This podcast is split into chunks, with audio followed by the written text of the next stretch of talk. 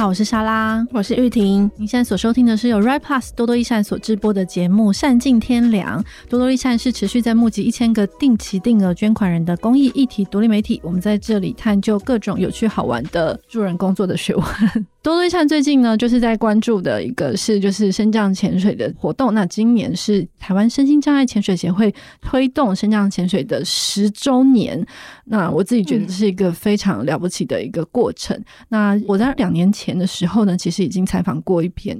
那个时候因为我在写专题，觉得很崩溃，然后我就收到他们的新闻稿，然后就想说哇，可以去海边呢。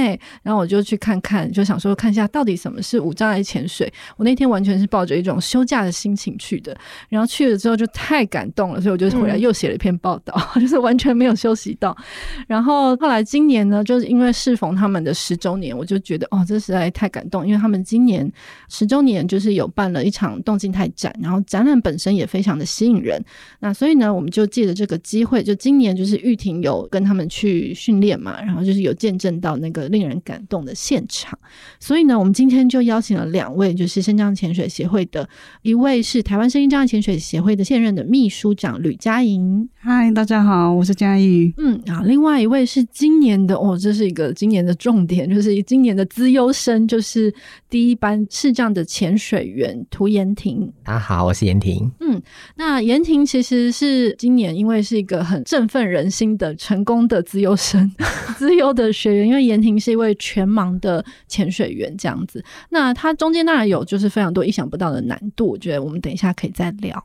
那在这之前，想要先请佳莹可以先帮我们介绍一下台湾深藏潜水协会，这个是在做什么呢？以及可能有一些潜水的基本的进阶的知识，可以先帮听众朋友介绍一下。好，身障潜水协会目的就是要帮助我们身心障碍者有机会去亲近海洋，因为嗯，大部分的人都会对于肾脏者会有一个错误的偏见，嗯，他们会觉得说你已经坐轮椅了，就不可能走进海岸，更不可能进入海洋，嗯。可是我们希望说，因为我们看到这些身障者，他们对于海洋的一个渴望，嗯，他们面对可能去参观水族馆啊，或者是看到海洋的一些资讯，嗯，他们可能就会想说，为什么我不能进入到海洋？嗯嗯，所以我们身障潜水协会齐聚了这些。有对于海洋抱有梦想的这些身障者，我们一起齐聚在一起，嗯，然后我们就成立一个协会，然后我们希望可以把无障碍海洋休闲的评选的概念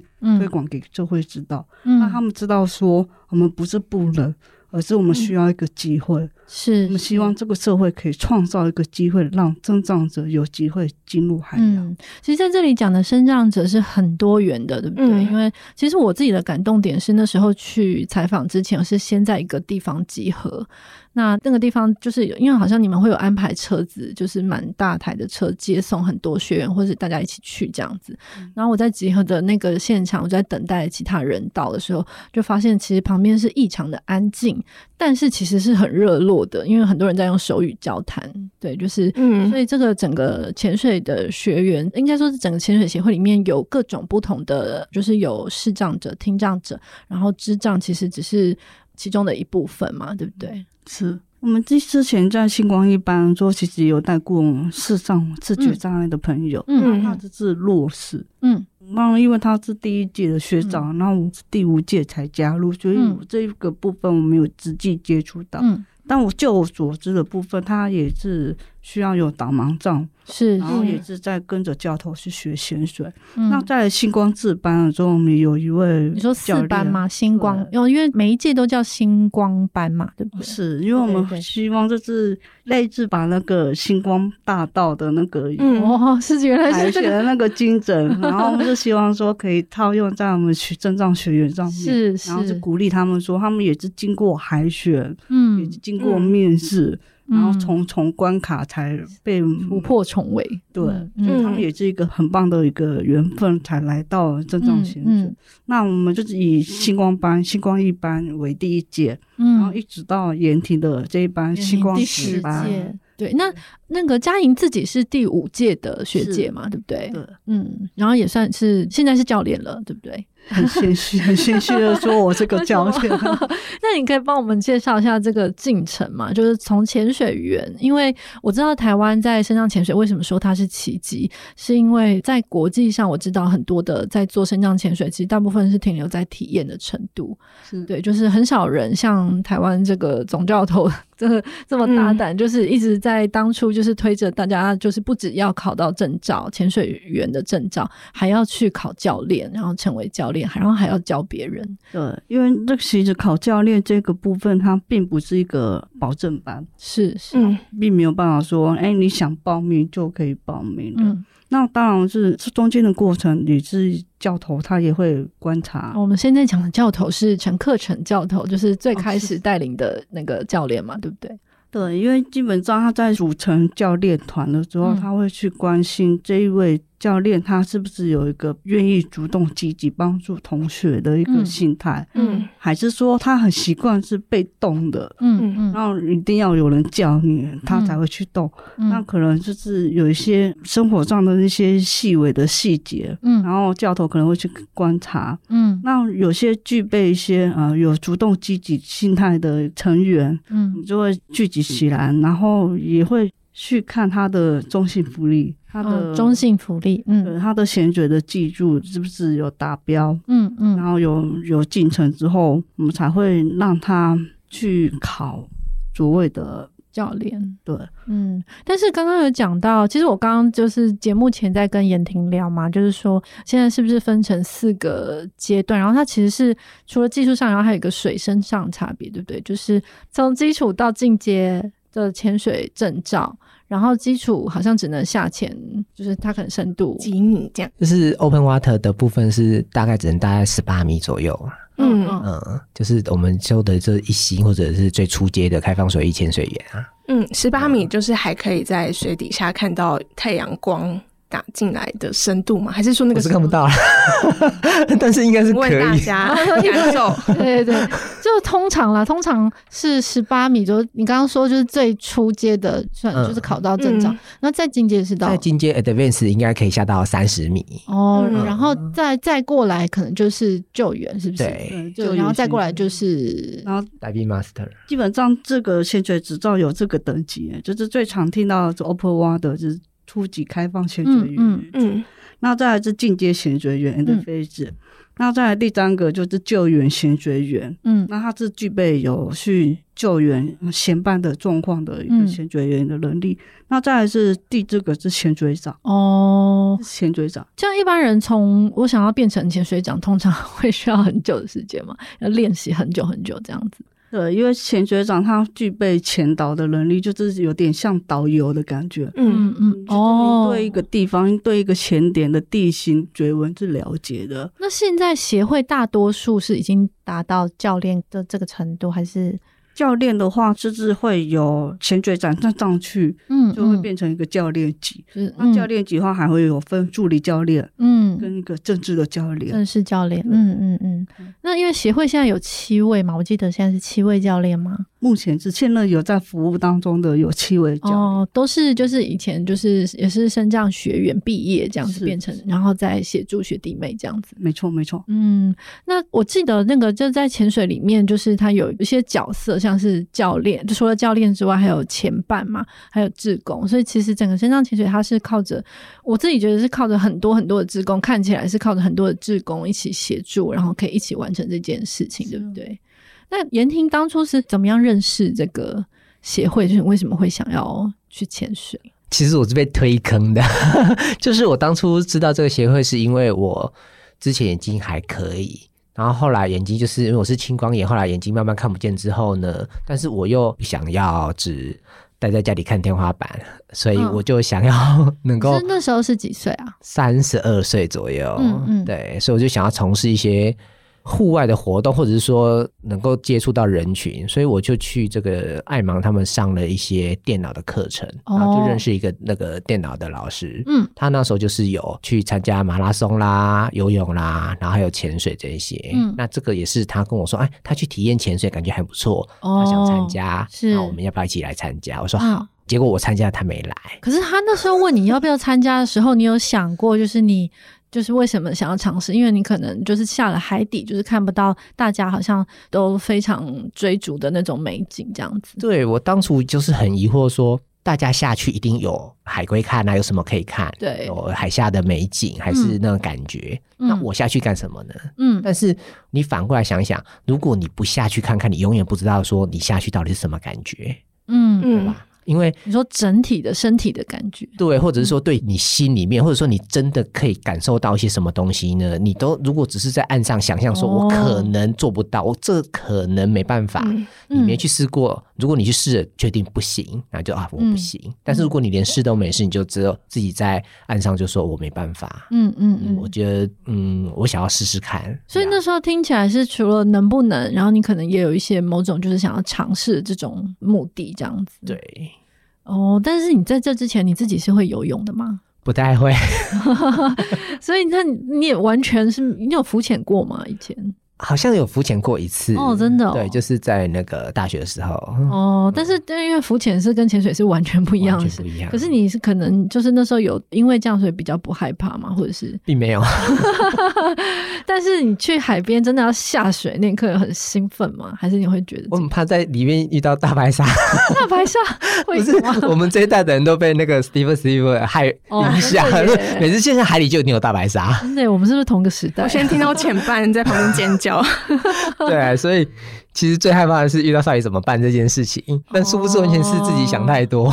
那你要决定这件事，你有常常听到有人问你说，你又看不到美景，你为什么要下去？你有常常遇到这种问题吗？有。那你现在是不是已经觉得很烦？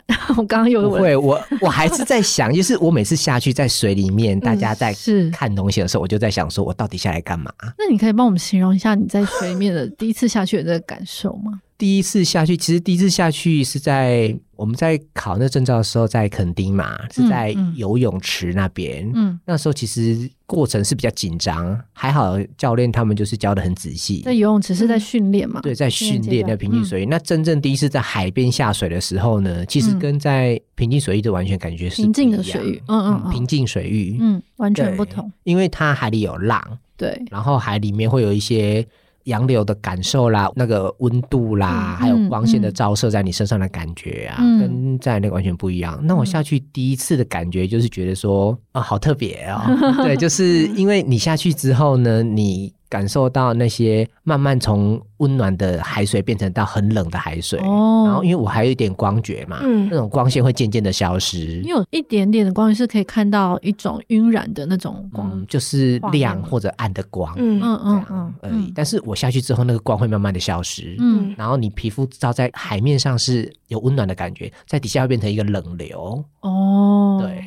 是对，然后水中会有一个很大的压力压强，把你的面筋啊，把你的身体往下推，嗯，用力往下压，嗯，这样完全就是感受到跟这种平均水的完全都不一样。是、嗯、是，那你有听到声音吗？我其实有哎、欸，但是我问过大家，嗯、大家都说没听到。所以是你有你有听得到，只有你听得到的声音。但我觉得好奇妙，为什么？什么声音啊？就是你知道吗？就是。它那声音有点类似你的手掌捂起来在耳朵边，然后你会听到一个好像一个高频的声音哦，对，有个呜呜叫的高频声音。因为在水底的这个传播的声音的速度是水面的四倍音速嘛，所以其实船的声音啊，嗯，你那些海流流过礁石。然后，甚至是物体在滑动水面，它其实会有个声音，只是可能小，嗯、或者是说它流动速度很快，你不知道它会在哪里。哦、但是这些所有综合起来，就变成说，很像你去一个很吵闹的市集里面，你会听到一个嗡嗡的声音，很大声这样子。有到吵闹的程度？是没有那么吵闹，但是很明显听得到。啊，这些声音是嘉莹，嘉莹有听过吗？我听得好羡慕啊！而且因为因为你的右耳还是因为佳颖也是左耳有听力受损，对不对？其实我这两只耳都听不到声音，我拿掉右耳助听器的话都听不到声音。嗯，因为下海一定要拿掉助听器嘛。对对。哦，但是你是就是平常在教学上沟通上就是用手语，会用手语，然后再搭配手写本。哦，手写本，对对对。那那因为可能我听不清楚，那我就会把我的纸跟笔给我的学员，嗯，然后请他写给我看，嗯嗯嗯。然后那我们在沟通的时候，可能在嘴底下也好，还是在嘴面上沟通也好，嗯，我发现写字这个部分也会让学生的紧张情绪缓和下来。哦，真的，哎，好奇妙，意想不到的。对，因为学生会紧张，教练，教练，那我怎么办？怎么办？我该怎么办？怎么办？好，你不要慌，写写给我。然后他慢慢写了之后，他说，哎，刚好间接也帮助他的心情稳定下来。是是，那言婷一开始有这么紧张吗？我好像没有那么紧张。可是，那你刚开始要去报名的时候，你有跟家人说吗？没有。嗯嗯，没完全没有，没有哦。因为我们我之前在采访的时候，有一些学员他说，他其实一开始是瞒着家人偷偷去报名，嗯，家人其实会担心他们在海里面危险，所以一定会阻止。那其实这个不只是潜水，在我们看到蛮多声音障碍的，在所谓社会活动里面都会遇到，很多人是因为被家人保护在家里，所以就是不我就不想让他们出去尝试这样子。那佳莹有吗？就是当初要送出报名表的时候，嗯，我自己本身也是会跟家人报备哦，会一定会报备。那我们爸妈一开始就是觉得说、嗯、啊，去玩玩也好，嗯嗯，他们就没有太反对。嗯，那我家人感觉到有点反对的是，因为我开始担任协会的干部。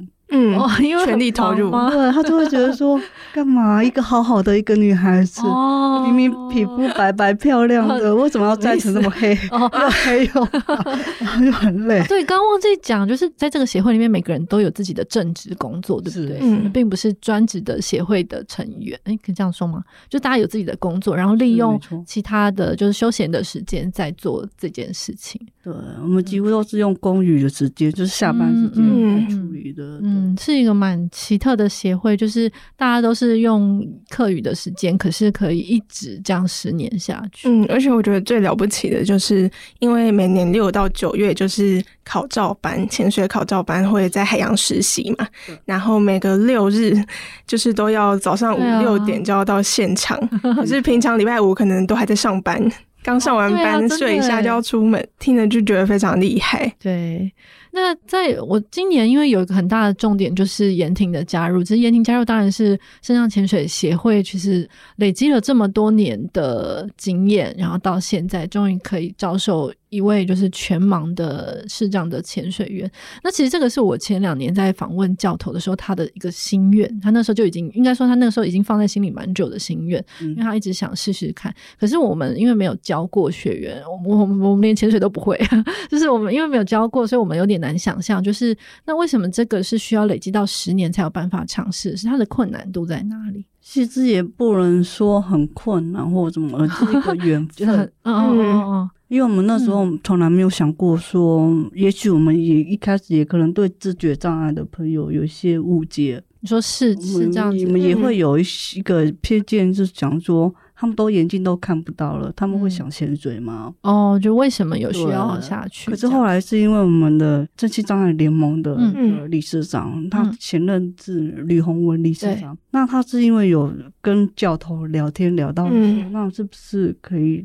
帮助自举障碍的朋友也有机会参与潜水，嗯。嗯、那教头就一直在想啊，就觉得说要带自觉障碍朋友吗？然后他就有一次搭高铁的时候，在高铁上遇到带导盲犬的智障朋友，对，对，然后也是因为有这样的缘分，他去问那个智障朋友说：“如果你你可以潜水的话。”对，然后他回答教头的也是说，他可以感用皮肤去感受。感受海洋。对，然后因为有那一次的音乐机会，我们才有去联系到一些、嗯嗯、呃有跟智障朋友一个团体，然后请他们协助我们办理一个说明会。其实视障是之前已经就是一直都有的吧，因为像小熊教练他本身也是视障嘛，嗯、但是今年是特别是完全就是几乎都几乎全盲，对不对？对，程度上的差异，因为小熊也好，或者是啊、嗯呃、一些。这这视障朋友他们是弱视，对弱视或低视也受限了，可是他们还是可以看得到海洋。嗯，所以全盲的我们真的真没有遇过。我记得小熊教练，我有点印象蛮深刻，是他说他因为他的视野是眼前十公分，所以他其实在水下他会在水下拍照，然后再回去看，就是就是这是其中一个动作，当然不是完全是都只是看到这样对。然后就是每个人有不同的适应的方式，我就觉得很神奇。是，嗯。你从岸上到岸下都很多元，嗯、就是沟通方式，然后跟享受海洋的方式都很不一样。嗯嗯，这个是我自己也是在现场觉得最受感动的地方，对，就是有各种不同，然后我觉得这是一个真正，我觉得我觉得我是见证一个真正的社会融合，嗯、对，因为我们在大多的采访里面看到都是比较同类型的的。的障碍者，然后在一起做某种特定的量身打造出来的活动，这样子，对，没错。嗯，那妍婷有，你是不是有一直感受到自己是今年的新闻焦点？我没，你是不是感受到今年身上潜水协会就一直在强调？因为其实是好像是蛮多人的一个打开一个新的就是想象这样子。对，但是我自己的话，我会觉得说，不管是在潜水的时候呢，嗯、或者是说在。对人生的这个道路上啊，你想要做什么事情的话，你必须要有一些想法、嗯、热情，然后你要努力去做做看。嗯，那我觉得这是我自己奉为我自己人生的一个座右铭啊。但是不管，我觉得现在蛮多人都是你遇到一件事情，就会先想说说我没办法，你会想出一大堆理由跟借口，对，或者是想说他没办法。嗯，对。那我觉得人生这个道路那么长，最难得就是人跟人之间的这种体验，或者是说这种。不同的，像刚嘉玲教练讲的这些缘分呐、啊，嗯嗯，那因为哪一天会遇到谁，哪一天我们会离开都不知道，嗯，所以我觉得我想要做这件事情，我想到是反过来想，嗯，像如果你能做到这件事情，你必须要完成 A B C，嗯，那你把这些完成，你就可以去做这件事情，而不是。你要完成这件事情，你前面有多少多少啊？我这个不行，那个不行，是是。那这样的话，你的人生可能就会想的不一样，那你做事情的方法啊什么的也会感觉到比较开阔一点。嗯嗯。所以别人都一直觉得，像视障朋友为什么都不太敢参加，就是因为他们都会想说，嗯、我如果下去之后呢，眼压增高，视网膜玻璃，眼球爆掉，什么有的没的，怎么办？嗯，所以我们会有这样的心理的负担，怕下去之后眼睛会因为某种程度的损伤而不敢去参加。这种活动是对，但是你不下去，你永远都不会知道。那你是在这之前有咨询过医生或者什么吗？就跟他说：“哎、欸，我想要去做潜水，可不可以？”跟嘉音教练刚刚讲的一样，嗯，眼科医生也没有办法跟你保证没事。嗯哦，所以你其实是带着某种风险意识，但我还是去尝试，这样对，真的是一个蛮大胆的人，对，真的对，很擅长，就是要让大家看到说啊，其实没事。嗯，那我觉得可能也是因为以前没有很多人做这件事情，然后可是我觉得协会也从很多方面去保障他的安全，譬如说一直强调的是很严格的训练，然后必须比一般人他要求的还要更多，让他们知道在水里可能要怎么样的。跟前伴维持就是那个距离关系，然后跟我要在发生特殊状况的时候怎么求助，我觉得这个都是虽然说一定会有风险，因为我们从不知道他会发生什么事情，可是另外一方面也会有这一种去保障他说我们在这之中去做到最好，也是我自己觉得还蛮感动的一点。嗯，之前访问陈克成教练的时候，他有一直不断强调安全这件事情，就是现场的安全。那我也很好奇，就是我自己觉得，就是在其实这多元样别的共融，它真的是十年嗯心血累积下来的，是因为其实我觉得很多这些教学的方法，它是很不容易的。那我很好奇，就是佳莹自己，就是你自己曾经是学员嘛，星光五班的学员，那现在就是变成教练之后，这个身份上的转换，你在一开始要教学的时候，是不是会觉得很困难吗？嗯，因为我本身的大学是读特殊教育系的哦，所以我基本上对正气障碍者是有一一定的认识。嗯，那可是课本上学到的，实际上的终究是不一样的。各个领域都是这样。对，那我在当学员的时候，因为我是以我身为前伴的角色去。帮助我同学，说前半就是前半，嗯，前半的他的有一点像是朋友的关系，嗯，就是我们选嘴里面有一个很重要的原则，就是一定要有前半制度，一定要有人一个人去潜水，嗯。因为你一个人潜水发生什么状况的时候，你没有一个人可以帮助你，嗯，所以每至少都会跟学生强调，一定要有两个人以上。哦，也可能是多人，对，对对或者是说，哎，当然也不可以两个都是 open water 学员都，或者是都是初阶，一定要有一个教练之类的。嗯嗯嗯那也要有一个更经验更丰富的人来带领你去潜水之类的。嗯，那前半他就是有点像是朋友的关系，我跟你，我跟 Sara 是朋友的关系。嗯，嗯可是 Sara 他是总编辑。嗯，那我是教练，嗯，所以他这是一种朋友关系，嗯，所以不管是教练也好，还是志工也好，他都可以当前伴，嗯，都可以当学员的前伴，嗯，那学员之间当然也可以互相当前伴，嗯，哦，所以你那时候是从前半开始，对，那我就是在帮助同学的过程当中，哎、欸，原来我付出一点点的小力气，我就可以帮助同学获得那么大的快乐。你说快乐是指海洋里面的？对，因为同学他可能会需要有人帮助，嗯，他才能完成特定的一个动作或者是一个呃目标。嗯，那在帮助他选择的时候，他可能。例如说，我有一个同学，他可能耳压不容易开，嗯。嗯，那他在做耳压平衡的时候，因为教练都在带着其他同学，他没有办法很快就关心他，嗯、那我就陪着在卷面上陪着他，然后直到他把耳压做好，我们两个人一起慢慢下线，嗯嗯，然后衔觉结束之后，我同学就跟我说。我真的好开心有你在，嗯，因为有你在我才能安心的下线，嗯嗯，我就不用那么害怕，嗯、然后就担心做自己的耳压做不开，嗯，然后所以才那时候才开始渐渐的去跟教头去学如何帮助同学，哦嗯、如何帮助前班，如何成为一个教学者，对。嗯、那当然，在这个学习当教练的这个过程，我觉得我也要感谢我的同学跟学生，嗯，因为每一个学生的状况都不一样，对，你不可能用一套同一套教学方法就可以一体适用，嗯嗯，所以我们教练跟学员的关系就有点像是伙伴的关系，嗯。嗯，因为你的状况，他的身体是他是最了解的，嗯，我们可以就一定的基础上面去。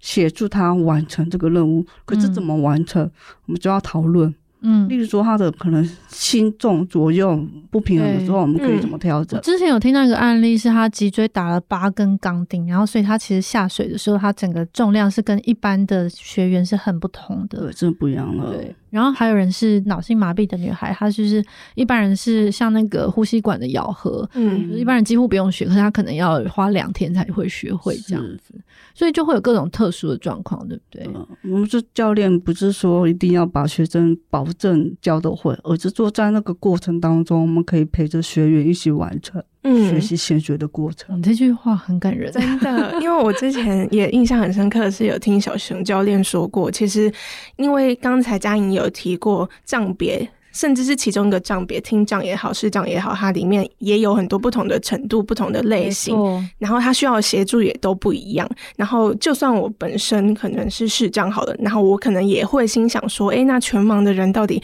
下去玩好不好玩？跟他真的可以下去吗？”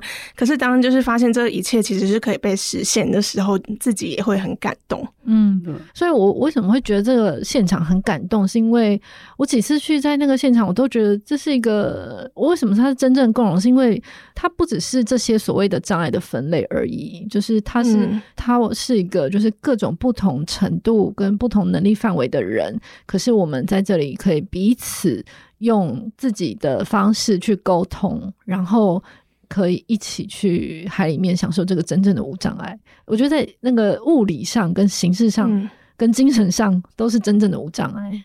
然后，因为前几天我们有出了第一篇嘛，然后就是有提到就是全盲潜水员这件事情。然后后来其实有我们的读者啊，就是有在下面问说，全盲要怎么去知道在海里要怎么知道水的深度，然后还有气瓶的残量还剩多少？就也想先问严婷这个问题啊，就是一些技术性的东西，会觉得很困难吗？其实蛮困难的。第一个就是、嗯、像我的前半是佩奇嘛，嗯，那他他是一个很妙人。就是他每次都会在这边喊话，用一些很奇妙的方法告诉我这海里有什么有什么。然后如果像我们一开始下去的时候，我们是视障嘛，一定要先让他检查，就是有个 SOP 的流程，一定要先检查气瓶的状况啦，然后残压表剩多少啊？你说他帮你检查？对，嗯，我们要前班互相检查，我检我帮他检查他的，他帮我检查我的，是是。对，然后呢，他就会帮我看我的残压剩多少。那我自己呢，我就是。上网跟请教朋友，然后呢，我有从日本买了一个比较特别的一种触摸式的，嗯，呃，气压残压表。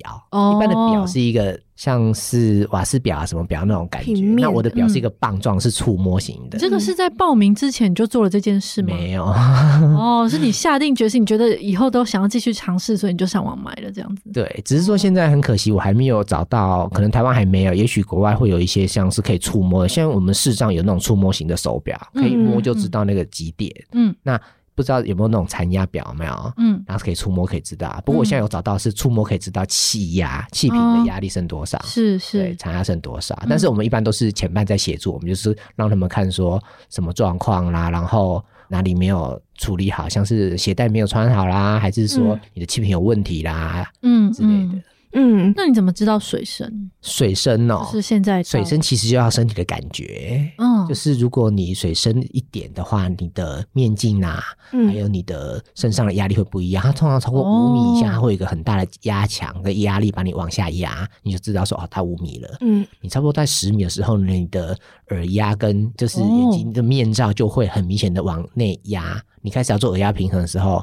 对我来说，自己就是大概七米到十米这中间，我就要做耳压平衡了。哦，所以温度也有差吗？温度会有很大，会有差，但是因为每次阳光啊，或者是水流，嗯，都会带来不同的温度，哦，所以不一定很准。嗯嗯，嗯，那就是我记得前阵子在访问严婷的时候，严婷就是有提到说，你们平常在海底下，其实跟前伴都是摸着手。对，就是牵着手吗？还是扶着前进？我扶着他的手背，扶着手背前进。然后我记得那个时候严婷有分享说，因为你很想要体验总教头说的自由感觉，然后你那时候好像有做一件事情，一个尝试。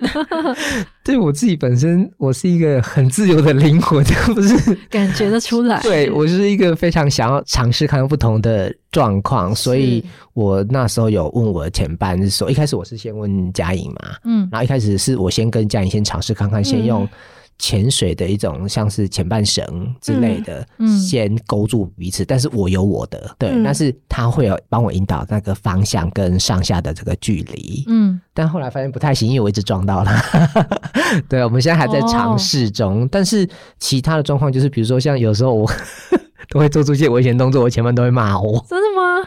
对，危危险动作是像是你很想要挣脱，是不是？我很想尝试看看别人在做什么。嗯、什么意思？就比如说，我去和美国想那个东北角嘛，嗯、那边不是很多的礁石，我就很想知道说，别人不是都从礁石上下去吗？嗯，对，所以别人一定会站在礁石上嘛。嗯。对，但是其实是蛮危险的。然后有一次我去潜的时候，我就要回程的时候，我就嗯，我一定要试试看。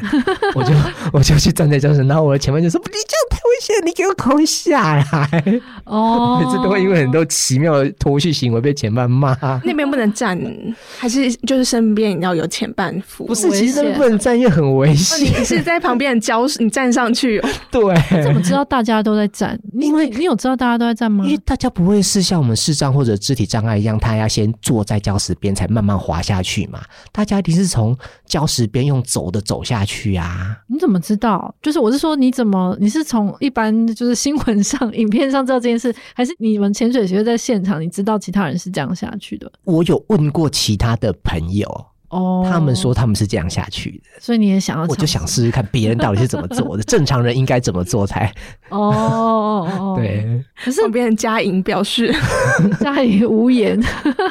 但我真的是看了，就是听了那个严婷的分享，那些海里，我觉得我真的是被，其实我是个热爱大海的人，虽然我不会潜水，但是我觉得我是被提醒到海洋真的有很多不同感受的方式。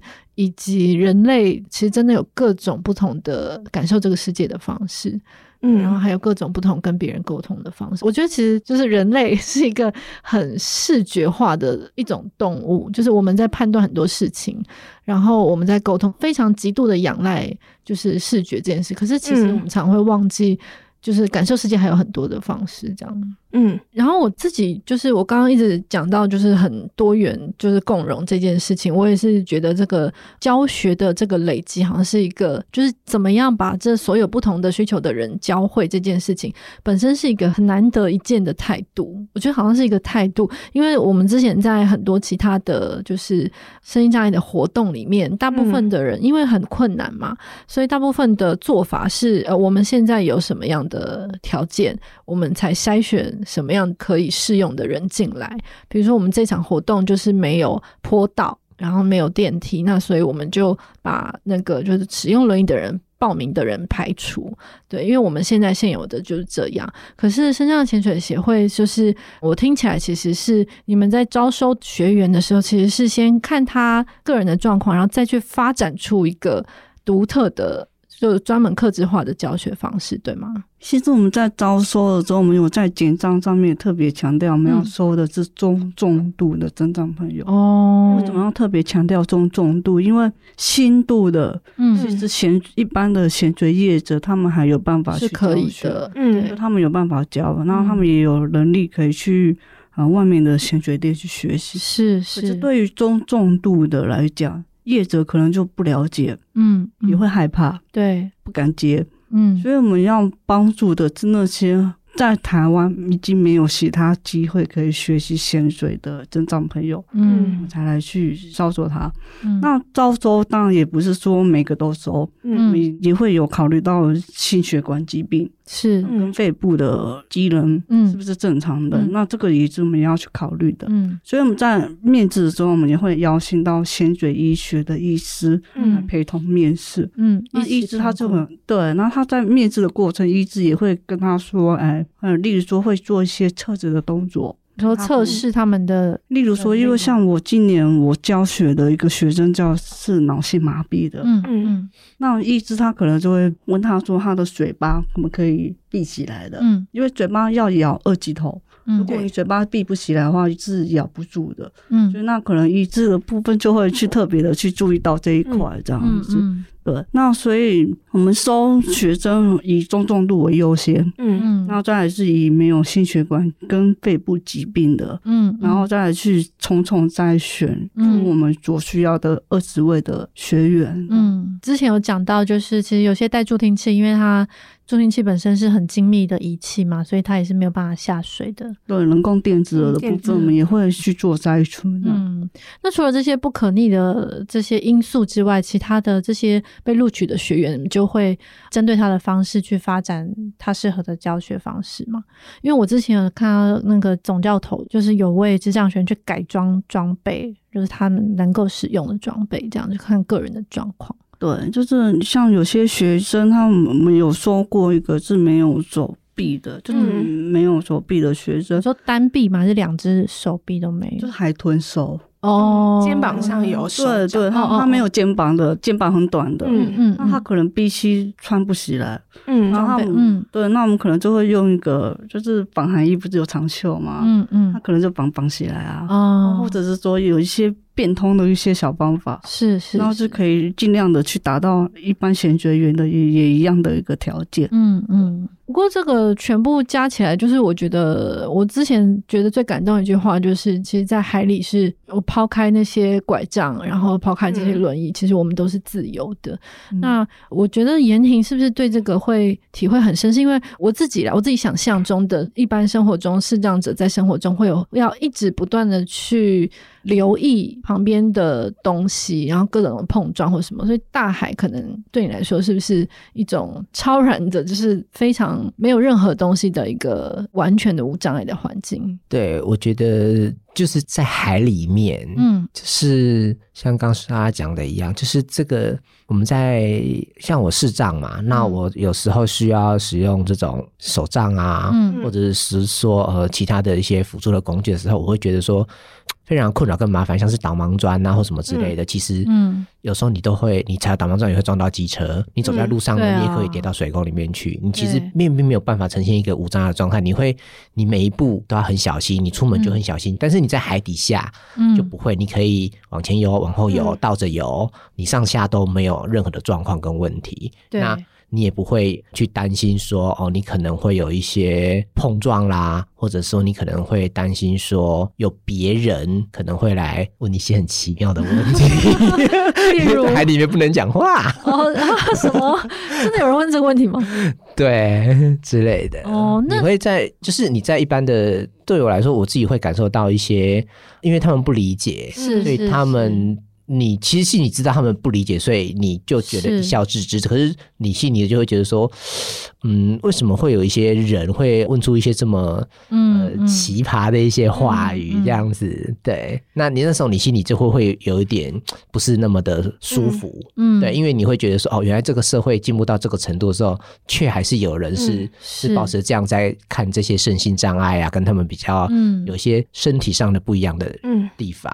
但是你在海里面不会有这种。想法，你会抛开在岸上所有的人的枷锁跟束缚，你在里面你会感受到非常的轻松。是对，那我觉得这是。之所以为什么每次每次又一直下去的原因，因为我会感受到，我至少可以在那个时段，我可以回到说，就是人生一个很轻松跟愉快的一个，让自己觉得很快乐那一种不同的一种生命的一种状态。不过我很好奇，就是在下水，因为我其实我的观察是，其实大家在水底下真的可能是非常的快乐的，可是其实，在下水的前后其实是困难重重，非常痛苦。对，那个前后的困难是什么？因为我记得。很多那时候我们访问过程中，也发现很多地方根本就是没有无障碍的，是就是那个设施。嗯，对，像我们刚刚嘉玲有说嘛，像其实我觉得，因为我自己是市长，其实我不太看得到别人的困难点在哪里。嗯，但是那时候我记得印象很深刻的是，我在垦丁的最后一两天，是，然后呢，我认识一个女生，就是可乔，然后呢，她其实没有左脚，嗯，她是骨肉癌，所以她从国中之后就是女生，她就把左脚切掉了。那、嗯、我就想说，你到底怎么下去的？他只有一只脚，怎么下去？嗯、我觉得很不可思议。嗯、对我们来说也是，我视障那。我根本就看不到这个路，这个路上旁边跨一步，旁边就是海沟了。对，因为现在大家去潜水的那个点是在刚才提到和美国小，然后要下去海边之前，其实要有一个非常窄的阶梯，然后阶梯下到以后会有一个很不平缓的坡，然后才会走到岸边。嗯、然后就不要说可能行动不方便的人，他在下那个阶梯的时候，可能要有一个人或者是一到三个人去背负他，然后甚至是。可能像是延婷在走的时候，也要非常注意底下的安全。嗯，对，我必须要一个人站在前面让我扶着。嗯，然后他告诉我说啊，你要左边哦，你再脚再往左边，你就是就海里了哦。嗯，对，都会漏漏漏漏，我觉得非常的紧张。是，对。那因为现在其实东北角有几个潜水点，或者是就是戏水场域，然后他们都会说他们有所谓的无障碍厕所，或是无障碍斜坡，但这些就很好奇，他是真的可以去回应这些可能行动比较不方便的人的需求吗？因为无障碍厕所跟无障碍的坡道，你还要看它的起点跟终点在哪里啊？哦，如果说它的坡道是从岸上到靠近岸边，嗯，可是没有到那个岸边就可以下水的点，嗯，或者是船，嗯，然后可是船前会需要，如果我们的过程，对，如果说我们是搭船线，然后可能那个斜坡，它的终点起点就是路边到码头，哦。那码头到船上呢？要怎么上去？对，对，它还是一个问题。嗯，那变得说，我们其实还是要请志工教练去帮忙背人，嗯，嗯，然后才能让他们去上船，嗯，然后去上到那个船的甲板。那你说无障碍厕所，那也是一种安葬的设施，但是它并不属于海洋的设施，是、哦、是。所以我们还是希望是说，如果说有一个比较可以帮助身障者在船上的上下船，或者是上下安的部分，嗯、那这样对于身障者也好，或者是中高年龄也好，嗯、或者是力气比较小的女性也好，对都是一个帮助。真的，我们当然争取这些东西，并不是为了我们增长者而已，对啊，也是希望是说把这个东西可以推广到其他社会。上有所需要的人，嗯嗯，其实我觉得还是想要强调一下，因为我们之前有办无障碍旅游嘛，应该是有参与，嗯、然后就是那时候是去跟使用轮椅的朋友去那个宫顶合欢山，然后还有去沙卡当步道。然后还有去泛舟，之前还跟蚁人去那个力宝乐园这样子。就其实我觉得这个好像并不是一个，好像今天有人花了十年，然后去尝试一些自己想要做的事，然后再要求就是环境改善，好像并不是这样，而是这个本来就是，不管是今天是在联合国的那个所谓的身心障碍的权益那个 CRPD，就是国际公约、人权公约，还是我们台湾自己的生权法，就是身心障碍权益保障法，甚至是像联合国的体育运动宪章这些，就是其实所谓的身心障碍的休闲娱乐权，它就是一个已经被定义，它就是一个基本的人权，所以它并不是一个哎、欸，我们好想要潜水哦，所以大家应该为我们去改善，它应该是为一个整体的。社会的运动，然后我们其实在这几次的休闲娱乐的活动里面，其实也是体会蛮深的，就是会觉得现有的服务都只限于，就是像是就医就学，然后可能就业，嗯、然后之后就停住了，就是好像大家会觉得休闲娱乐是一件不重要的事情，对。可是其实休闲娱乐的无障碍，其实它友善设施本身就是一个人权的落实，嗯，而且除了有以外，还要真的好用。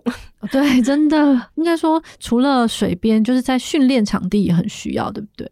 我们在垦丁训练了之后，那个我们以之前垦丁十二潜水会馆。嗯，安排那个呃一个无障碍的厕所，让症障朋友在训练解除之后，就可以使用他们的无障碍厕所进行洗澡，嗯嗯，或者是上厕所这样，嗯嗯，我觉得这也是一个进步了。而且听起来不是多困难的东西吧？就是我的意思是说，其实如果我们看，因为我之前在研究资料，就如果我们看美国的他们的生权法，其实甚至是连所有的这些什么悬挂移位，然后还有这些现场的那个净空间或什么，其实全部都规定的就是。泳池或者是登船的这些呃设施的尺寸或什么，其实全部都规定的非常的详细的，嗯、就他们是真的是把这些规定，就是休闲娱乐权怎么落实，去落实在他们的法规里面，国内的法规里面。那我觉得台湾好像相比之下还是有蛮大的需要进展的空间。那最后，因为你们有一个十周年的活动嘛，那延婷这次也是因为你是今年第一届进来，对不对？嗯，对。哎、欸，那你现在是已经因为你是第一名毕业的学员，所以你现在是算是初级的学员吗？哦，我是考，我现在是考第二届的 Advance，是正在考还是已经过？我已经考完了，已经通，嗯、已经通过、嗯、哦。那所以接下来会继续，你想要当教练吗？这是灵魂考验。因为对我来说，我是全马，是。我自己有自己知道的难处是在于说，我看不到别人，嗯，他正在做什么，我不晓得怎么样去协助他。如果我可以克服，我要如何去协助他这个方面，比如说在学科上，或者是在其他上面的话，嗯，我觉得。当教练，或者是说当志工，是就是你把自己会的东西去教给别人，嗯，我觉得这是一个很棒的事情。嗯、因为如果你每个人都闭手自珍，或者说每个人都是只会接受别人给的帮助，那你没有办法帮助给别人，是有点可惜的。嗯，对，因为你一个社会或者是一个团体，你要不断的一直持续运行下去到十年、二十年、三十年，那你必须还有一点这样的。传承吧，是是有点老派。嗯、没有，完全可以。我我特别是在这件事，我是完全也是能够理解，因为我自己觉得这十年来，就是光是深圳身心障碍潜水协会的这个累积下来的这些教学的方式，嗯，然后还有这些实验跟尝试，我都觉得非常的。珍贵，就是如果你说要我们在讲所谓的障碍平权这件事情，那这些东西我都觉得哦，现在民间自己已经磨出，就是我们都说十年磨一剑，嗯，对，我们就已经磨出了这些 know how，然后我就会觉得好像我们应该就政府可以在改善这个环境，然后让更多人有实践的可能，实践梦想的可能。那像延婷就以后，因为现在听起来是好像是还蛮开心的，对不对？之后应该是会一直回去啊、哦，会。而且你感觉是有很多东西可以教给别人，因为刚刚在上节目之前，我已经听他讲了很多潜水的知识，真的觉得很神奇，这样子知识跟经验累积。对对对，其实我们真的很鼓励这些学员，就是成为一个学长姐之后，嗯、他们其实自有能力去回馈他们的学弟妹。对啊，对啊，因为他们在这个过程当中是怎么去克服困难的，嗯，那他们其实是可以提供经验给学弟妹去做参考。对，那再来是自工的部分，其实我们对外招募。志工，我们自有要求说一定要 ADVC 以上，而且潜水进阶程度。对，然后潜水支柱也要达到一百五一百以上哦，你你们支以上，而且你们的那个潜水的志工的人力比，其实志工人数很多诶、欸，对，志工人数很多，但是只计来参与哦，付出帮忙的可能没有那么多。嗯，那其实这我们可以理解的，因为毕竟我们是以牺牲奉献的精神去做这个，哦，但是这个长久下来还是蛮伤身的。对，是，我们也可以理解，因为怕有，我们也是担心说这些志工朋友在服务的过程中，可能只有受伤的风险。是的，是的，因为毕竟被人，嗯，那这些脊椎损伤的朋友，其实他们也会害怕。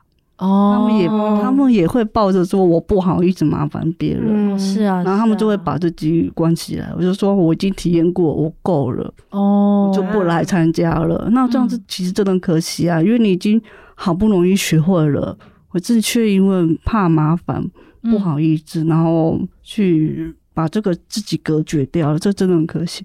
嗯、那再来是我们这些教练，嗯、我们各位要知道，我们正藏显学的教练其实大部分都是真心障碍朋友了。嗯，对自己本身就是已经过来人的障碍者。对，因为我们教学的经验也就那么一年一次。嗯嗯，我们就是一年呃五天之夜当中去投入这个教学，去学习如何当个教练。是，如何去指导学生？嗯，好的。那今天因为时间的关系，就是非常谢谢妍婷跟佳莹，就是一个星光五班的学姐，然后还有今年第一届资优生学员这样子。对，那我们今年呢，就是因为是十周年嘛，所以今年就是圣上潜水协会办了一个十周年的感谢活动。呃，请佳莹帮我们介绍一下。当时我们会想要办这个十周年的感谢活动是，是、嗯、除了十年是一个很重要的里程碑以外。嗯其实身障潜水能够走到十年，嗯，真的是一路走来受到很多人的帮忙跟嗯嗯，那这些帮助这也是我们正障潜水，也是我们正障者也想要回馈嗯嗯。这个社会，然后也感谢这些曾经给我们帮助的人。那我们就规划了这一系列的感谢活动，里面有包含了一些演出，然后我们也会有一些展览，嗯，然后也希望说大家可以。拨个空，然后十月十五号来到台北国际会议中心四楼的贵宾厅，嗯，然后跟我们一起共享盛举。嗯，下午对不对？下午对，下午的时间是下午两点到四点。嗯嗯，那我们也会把这个报名的链接放在他们的身障潜水梦想前进的粉丝专业。嗯，那欢迎大家可以有空的愿意来的，嗯，就可以填写那个报名表单。那在十月十号之前线上报名，因为我们名额其实座位其实也有限了。嗯嗯。那如果我们报名之后，我们会再回复电子邀卡，然后就自同报名成功。嗯，而且就是在展览的过程当中，其实也会回答很多可能参加者自己的问题，像是可能要怎么教导肢体障碍的人，视障、听障，他们在教学过程可能会用到怎么样的辅具，或是比较特殊的方法。那也记得是也会有一些互动的小游戏，让大家参与这样子。嗯，然后我记得那那他有点像是就十周年，其实算是回娘家嘛，很多学长姐会回来，对不对？对对对对，嗯，也是会邀请这些学长姐们，希望跟可以跟我们一起共享证据。嗯，好啊，就是其实是真的是身障潜水协会十年来的就是这个一个大事啊。那我们就在这边期待佳莹跟妍婷可以继续下一个十年，对，然后继续教更多很棒的就是潜水的伙伴这样。子，那我们今天就在这边，谢谢大家，谢谢，下周二再见，拜拜。拜拜。